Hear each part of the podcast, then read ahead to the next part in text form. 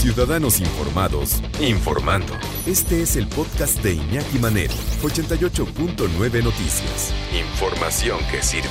Tráfico y clima cada 15 minutos.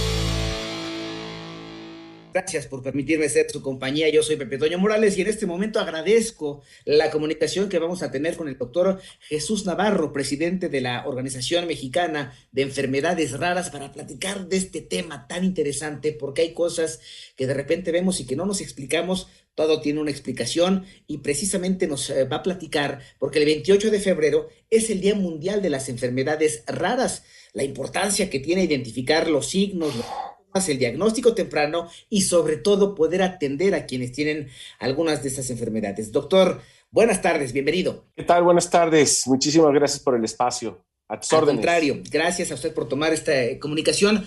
¿Cuántas enfermedades raras podemos ver ¿Y cuántas hay en México, doctor? Bien, hablar de enfermedades raras es un tema pues eh, bastante complejo de entender desde el punto de vista que además de las enfermedades que ya todos conocemos o que son más comunes, están indexadas alrededor de 7.000 enfermedades consideradas como raras, de baja prevalencia o huérfanas en el mundo.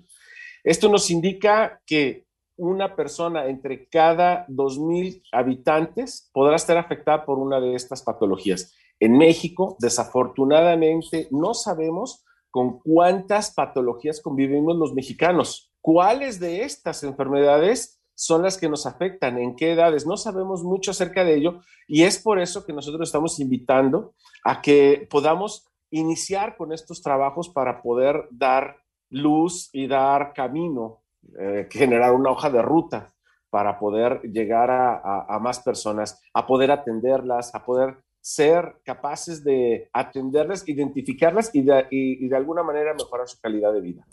Es que, doctor, si no sabemos cuáles son, por ejemplo, en México, cuántas de esas enfermedades están presentes, si no tenemos un dato de esa naturaleza, difícilmente las personas pueden recibir la atención que merecen. Ahora bien, ¿qué ejemplos tenemos de enfermedades raras, doctor?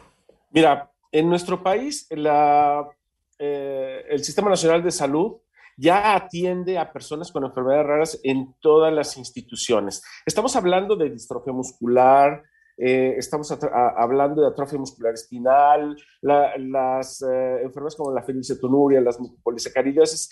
En el Consejo, en el Consejo de, Salud eh, General tienen indexadas alrededor de 20, pero nuestro trabajo y lo que debe de saber la gente es que necesitamos impulsar estas políticas públicas para que sean reconocidas otras enfermedades para que puedan ser atendidas. Esto quiere decir que, por ejemplo, la atrofia muscular espinal, las distrofias hereditarias de la retina y otras tantas puedan estar eh, ingresadas en este, eh, eh, en este registro para poder ser atendidas, para poder mejorar la calidad de vida de las personas.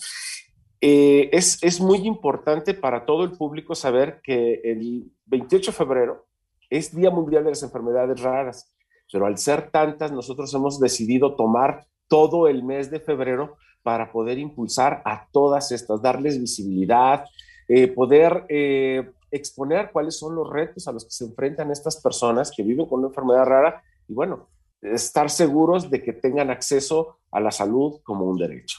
Oiga, doctor, eh, ¿cómo podríamos identificar, por ejemplo, a las personas que tienen enfermedad rara? Y es que esto evidentemente nos habla de la posibilidad de poderlas atender, de poderles, como usted decía, mejorar su calidad de vida. Yo te lo pregunto porque como papás a veces no nos damos cuenta que nuestros niños están inmersos tal vez o que algún familiar cercano está inmerso en una de estas enfermedades raras. De entrada, no es algo que hablemos todos los días, por eso la importancia de tenerlo como conciencia y de saber que están y entre otros temas poder atenderlos. El 28 de febrero ha sido considerado como el Día Mundial de las Enfermedades Raras, pero ya nos explicaba el doctor, aquí en México se ha optado por elegir prácticamente todo el mes para dar la atención justamente que requiere este tema. Y yo en la pausa eh, preguntaba, doctor, ¿cómo podríamos nosotros en el día a día distinguir tal vez un hijo, un familiar, un ser querido, un amigo, alguien que tiene algo? Porque eh, no siempre sabemos qué hacer, no siempre sabemos cómo actuar y sobre todo si sabemos o vemos algo, ¿qué hacemos? ¿A dónde lo llevamos, doctor? Es muy importante lo que acabas de decir. Una mamá o un papá sabe exactamente y sabe rápidamente identificar si algo no anda bien con su hijo. A través de esta necesidad imperiosa de tratar de dar atención a estas enfermedades que atentan contra la vida, Novartis y la Organización Mexicana de Enfermedades Raras nos hemos dado a la tarea de, firmar un convenio de colaboración en la cual buscamos impulsar en foros públicos y en parlamentarios, así como entre las asociaciones, el conocimiento de estas enfermedades. Un papá, una mamá, y voy a ser muy concreto en el ejemplo de estas ah, eh, distrofias hereditarias de la retina. Podemos identificar y vamos a empezar a ver en nuestros niños una serie de datos, como por ejemplo, si empieza a moverse anormalmente el ojo hacia un lado y al otro, nosotros lo llamamos nistagmus.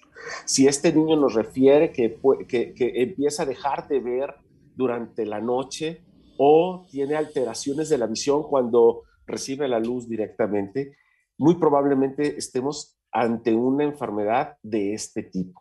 Necesita ir al oftalmólogo y el oftalmólogo hará las pruebas necesarias para poder determinar si seguimos con, con el estudio y una vez que se compruebe esta alteración en la visión, en el movimiento eh, eh, errático de la visión, que son movimientos involuntarios, nosotros lo llamamos nistagmus, sí, inmediatamente pueden contactar con nosotros, la Organización Mexicana de Enfermedades Raras, a través de nuestro correo en omer.proyectos.gmail.com y empezaremos a dar apoyo, información y orientación a estas personas. Es muy importante destacar que este, este, este convenio de colaboración sí va directamente a apoyar y a mejorar la calidad de vida de las personas que viven con alguna de estas enfermedades. Una persona que va con un médico, con otro, con otro, y los tratamientos que se le dan no contribuyen a su mejoría, muy probablemente estás ante una enfermedad rara o de baja prevalencia y estamos nosotros a sus órdenes, y, eh, eh, poniendo a la, disposición de la, de la, población abierta, de manera gratuita, información acerca de dónde están en su región médicos que pueden ayudar, cómo hacer para poder identificar estas enfermedades, si están o no en una enfermedad rara, si están viviendo con una enfermedad rara y cómo hacer para poder enfrentarla. Es muy importante lo que acaba de decir, el apoyo que se le debe de dar a estas personas y sobre todo hacer llegar a las autoridades que reconozcan que estas enfermedades existen, que son personas y que ameritan de todo el tratamiento y de toda nuestra atención para que esa, esa vida no se deteriore, pueda ser productiva, puede ser integrado a la sociedad, ¿sí? Y que no represente un obstáculo para la vida. Doctor, ¿cuáles son las enfermedades raras con más incidencia en México?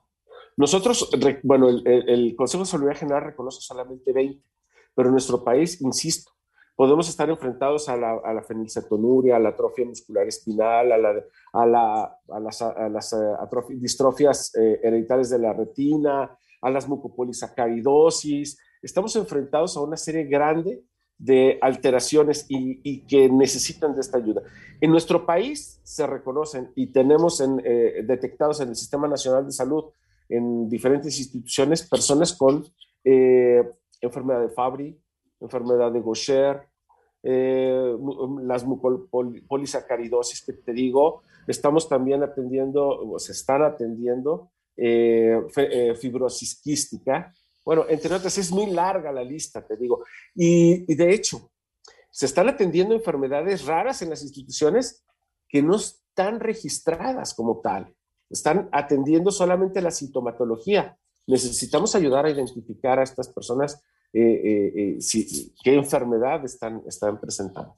Doctor, al principio nos lo explicaba porque se lo pregunté, pero hay quienes nos acaban de sintonizar muy probablemente y quiero repetir esta pregunta. ¿Qué determina que a una enfermedad se le pueda dar ese calificativo de enfermedad rara? ¿Por qué se le llama enfermedad rara? Porque afectan a una pequeña población del general. Vamos a decirlo, nuestra constitución en el, vamos, en, el, en la eh, ley general de salud, nuestra, eh, nuestra ley general de salud reconoce como tal la presencia de una patología eh, que se presenta entre cinco personas de cada diez mil. Es decir, bueno, podemos bajar esto como yo lo había dicho, entre una, entre una de, cada dos mil, pero nuestra, nuestro Consejo de Salud General eh, nos dice esto. ¿Qué quiere decir esto? Entre cada 10.000 nacidos vivos, solamente poquititas personas van a, van a presentar esta patología. Eso es lo que lo determina raro. Voy a poner en tu mente una patología que es rara y que, y que pues podemos conocerlo perfectamente o, la hemos oído muchas veces. Alzheimer. ¿Me explico? Es una patología que afecta a poquitas gentes entre toda la población. Puede tener o no puede tener tratamiento o estarán dentro de, esa posibilidad del desarrollo de, medicamentos y de tecnologías que nos ayuden, así será. Pero como te digo, lo más destacable de todo esto es de que hemos unido esfuerzos para poder llegar a más personas, identificar, poder ayudarlos y poder corregir esta situación, a cooperar con las autoridades para que se pueda dar atención como se merecen estas personas afectadas por una eh, enfermedad de baja prevalencia. Doctor, repítanos por favor las vías de contacto con ustedes precisamente para que las personas puedan pedir información o puedan acercarse a ustedes. Estamos en Twitter como arroba enfermedad rara. Estamos en Facebook como Omer GDL. Estamos eh, a sus órdenes en el correo de omer.proyectos.gmail.com. Ahí están los datos. Él es el doctor Jesús Navarro, presidente de la Organización Mexicana de Enfermedades Raras. Yo le agradezco su tiempo, doctor. Estoy para servirte, muy agradecido. Gracias a usted, que tenga buenas tardes.